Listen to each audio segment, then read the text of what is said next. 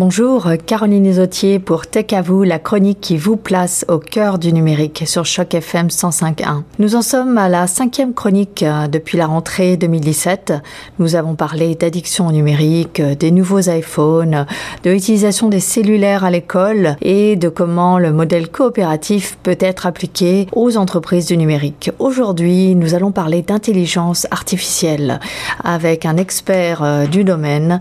Il s'appelle Yannick Lallemand. Il travaille à Toronto. Il est senior data scientist à Scotiabank et par ailleurs, euh, dans ses heures perdues, il est chief data scientist dans la startup qu'il a cofondée et qui s'appelle Sales Choice.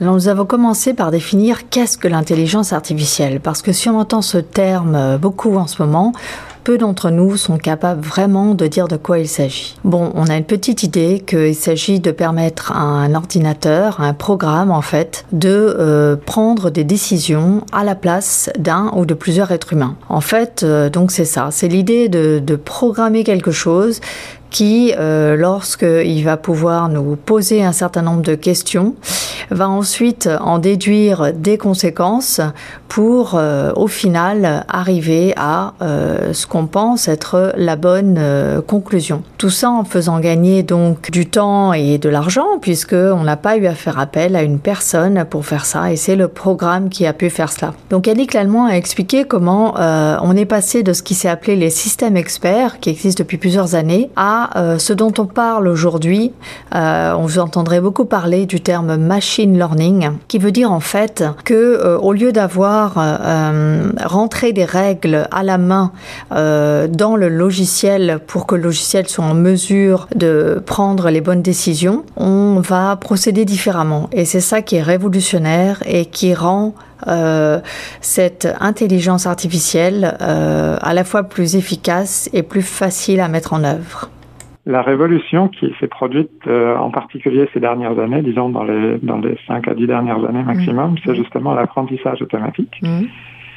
Et l'apprentissage automatique, ce que ça fait, c'est ça apprend, on s'en doutait un peu, à, partir d'un grand nombre de cas précédents. Donc si on reprend l'exemple de mon système de diagnostic, mmh on va, plutôt que d'avoir un médecin à côté de soi et d'extraire les connaissances du médecin, mm. on va avoir un grand nombre de cas mm. où on va avoir des, des, malades qui ont été diagnostiqués et puis on aura enregistré quels étaient leurs symptômes.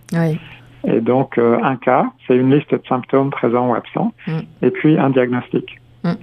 Et donc, à partir d'un grand nombre de cas, on peut euh, faire des programmes, enfin, on peut utiliser des programmes d'apprentissage automatique pour générer automatiquement, si vous voulez, ce système expert. Donc, c'est soudainement beaucoup plus facile. Oui.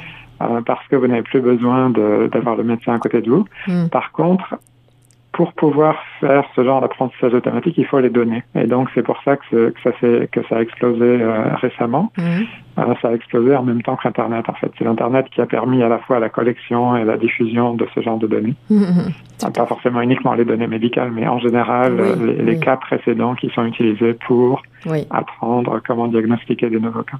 Oui, du côté médical, j'imagine que c'était simplement peut-être euh, une informatisation accrue des services qui a fait qu'on a commencé à collecter euh, plus de données euh, sur, sur, sur les malades. Oui, tout à fait. il y a des, il y a des fournisseurs de, de logiciels médicaux maintenant qui sont dans le cloud et qui donc bien entendu collectent les données mm. anonymement, hein, mais oui, oui. à partir de ces données, on peut faire des choses intéressantes. D'accord. J'ai ensuite demandé à Yannick Lallemand comment, dans son métier de senior data scientist chez Scotiabank, il intégrait l'apprentissage automatique ou l'IA dans son métier. Oui, alors euh, je, je, travaille sur plusieurs projets qui utilisent justement l'apprentissage automatique. Euh, un des, un des projets consiste à détecter, par exemple, le, les applications frauduleuses pour des cartes de crédit. Alors, oui, quand vous dites application, ce sont les, les, personnes qui demandent à avoir une carte de crédit chez, euh, chez euh, Scotiabank. Oui, c'est ça. D'accord. Donc, euh, vous, vous remplissez la demande, en gros, et puis la banque doit déterminer si vous êtes une vraie personne qui va euh, payer sa facture de carte de crédit à la fin du mois, ou bien si vous êtes euh, quelqu'un qui, qui prétendait être quelqu'un d'autre, ou si vous êtes quelqu'un qui n'a aucune intention de, mm. de payer sa facture, vous voulez juste euh, dépenser le maximum de votre limite de crédit et ensuite disparaître dans la nature. D'accord. Et bien entendu, c'est extrêmement important pour la banque puisque la banque fait crédit. Ça marche seulement si la banque est remboursée à la fin. Bien sûr. Euh, donc c'est très important de, de, de, ne pas donner de carte de crédit aux gens qui vont pas payer leur, euh, leur facture. Donc comment est-ce qu'on fait avec de l'apprentissage automatique? Bah écoutez, c'est, j'ai envie de dire c'est tout bête. On va regarder ce qui s'est passé euh, auparavant mm-hmm. euh, aux gens, enfin aux clients à qui on a donné les cartes de crédit. Donc on va regarder plein de choses. En gros, tout ce qu'on sait du client, donc le, le nom, l'adresse, l'âge, le, le, sexe, le, mm-hmm. le, bureau de crédit, et ainsi de suite. D'autres données, si on peut les collecter, du type le, comportement en ligne et d'autres. Oui. Et puis, on va savoir dans le passé, parmi les clients qui ont, qui ont appliqué, quels sont ceux qui ont payé leur facture et quels sont ceux qui n'ont pas, pas payé leur facture. et donc ça, ça nous donne euh, le jeu de données qu'on va utiliser pour créer un modèle qui va prévoir qui a plus de chances de payer ses factures ou qui a moins de chances de payer ses factures. Oui, tout à fait. Et alors, quels sont quelques-uns des indicateurs euh, qui sont pour vous un signe de demande de carte de crédit frauduleuse? Alors, je ne pense pas que je puisse entrer trop dans le détail, mais il y a un indicateur qui est un petit peu euh, amusant, qui est que beaucoup de fraudes viennent du Québec, par exemple. Voilà, ouais, ouais, ça c'est quand même amusant.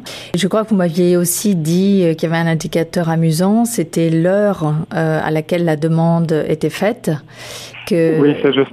On, a effectivement observé que les, les, gens qui fraudent ont tendance à, à, faire leurs demandes tard le soir ou, pendant la nuit. Mm, mm, mm. oui. Donc c'est effectivement assez rigolo. Oui, c'est en effet. Euh, quand on a ça, on se dit bah oui, en effet, ça, ça semble assez logique, mais encore faut-il euh, que ça ressorte euh, dans les données, parce que sinon on n'aurait pas forcément pensé à, à ce facteur-là en fait.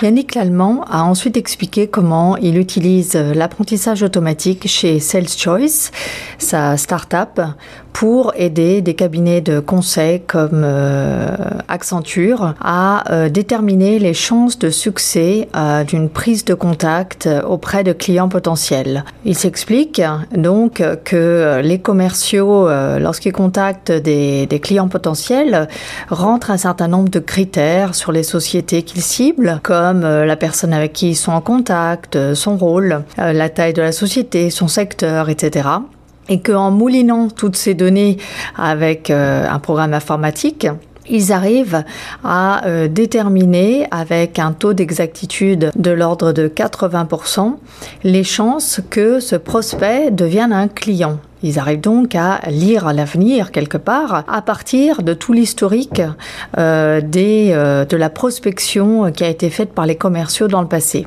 Donc ils obtiennent ce résultat de 80% de, taux de fiabilité euh, au bout de environ la moitié euh, du cycle de prospection, c'est-à-dire pas tout au début, mais lorsque les commerciaux ont commencé à travailler et ont commencé à enrichir quelque part la base de données avec des informations sur euh, ces clients potentiels qui sont en train de contacter.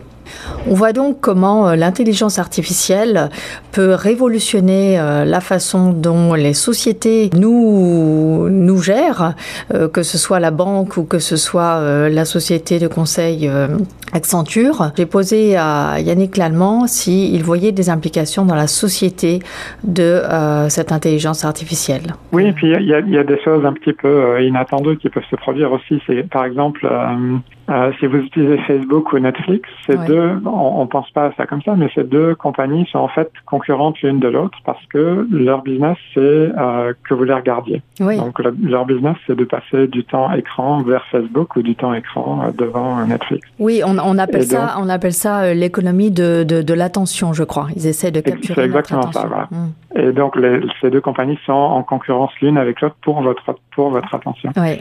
Alors, ce genre de choses, ça peut par exemple mener à l'élection de Trump. Oui. Et comment est-ce que ça mène à l'élection de Trump? Ben, Ça mène à l'élection de Trump parce que les algorithmes d'IA de Facebook mm ils apprennent quel type de, de, contenu les utilisateurs de Facebook aiment regarder, c'est-à-dire mm. passent plus de temps devant, et aiment interagir avec, c'est-à-dire cliquer like ou dislike ou, ce qu'on mm. veut. Et les algos de Facebook ont appris que les, ce qui marche le mieux, ce qui marche le mieux, c'est les fake news, parce que les fake news, c'est fait pour, euh, pour générer un certain outrage. Et quand on est outragé, on va réagir et on va essayer d'en savoir plus, et ainsi de suite. C'est un peu comme ça que Facebook a propagé toutes ces fake news, dont, dont certains étaient complètement délirants. Des fake news complètement délirantes, en effet. Voilà euh, la fin de cette chronique d'octobre 2017 sur euh, l'intelligence artificielle. Je vous invite à échanger sur la page Facebook de Choc FM et à la semaine prochaine.